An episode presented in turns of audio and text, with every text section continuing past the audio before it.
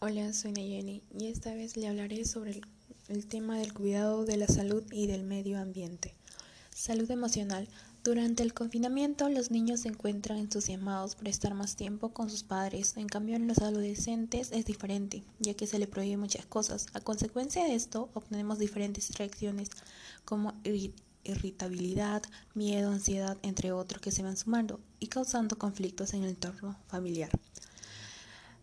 ¿Cómo dar apoyo a los padres y a sus hijos en estos tiempos? Darles su confianza para que los adolescentes tengan esas ganas de confiarles sus secretos, sus miedos, entre otros.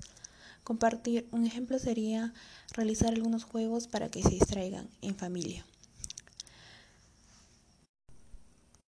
Necesidad de practicar actividad física para mejorar nuestra salud. En un momento como este es muy importante que las personas de cualquier edad y capacidad física se mantengan lo más activos posibles. El ejercicio físico regular es beneficioso para el cuerpo y la mente. También fortalece los huesos y músculos, aumenta la flexibilidad y la forma física.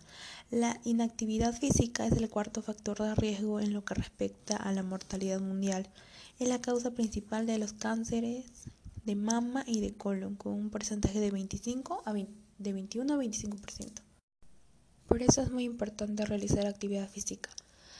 Aunque no podamos todos los días, es recomendable realizarlo tres veces a la semana, combinándolo con, con una alimentación saludable. Impactos ambientales. Es verdad que algunos impactos ambientales de esta pandemia son positivos, como el aire más limpio, la reducción del ruido, disminución de gases de efecto invernadero, entre otros, como también hay actividades que no. Debemos hacer que estas cosas buenas no solo sean por este tiempo de cuarentena, sino que sean en un tiempo futuro.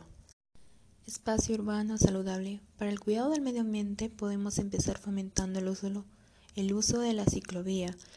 El ente rector en materia de transporte busca fomentar el uso de la bicicleta como un medio alternativo al servicio de transporte público urbano y reducir así las posibilidades de contagio y contaminación al aire.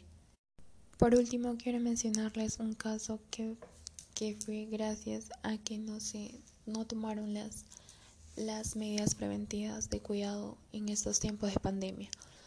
Hace un mes conversé después de un buen tiempo con una amiga quien me comentó entre lágrimas la pérdida de un ser querido. Días después ya no respondía a mis mensajes ni llamadas ni en sus redes sociales como siempre lo hacía. Decidí conocer más a fondo su situación y por sus padres supe que estaba enferma y deprimida. Muchos factores que vivimos a diario afectaron su salud como la de muchas personas en esta pandemia. Si queremos vivir en un mundo mejor, nosotros tenemos que tomar la inicia iniciativa, no, no otros.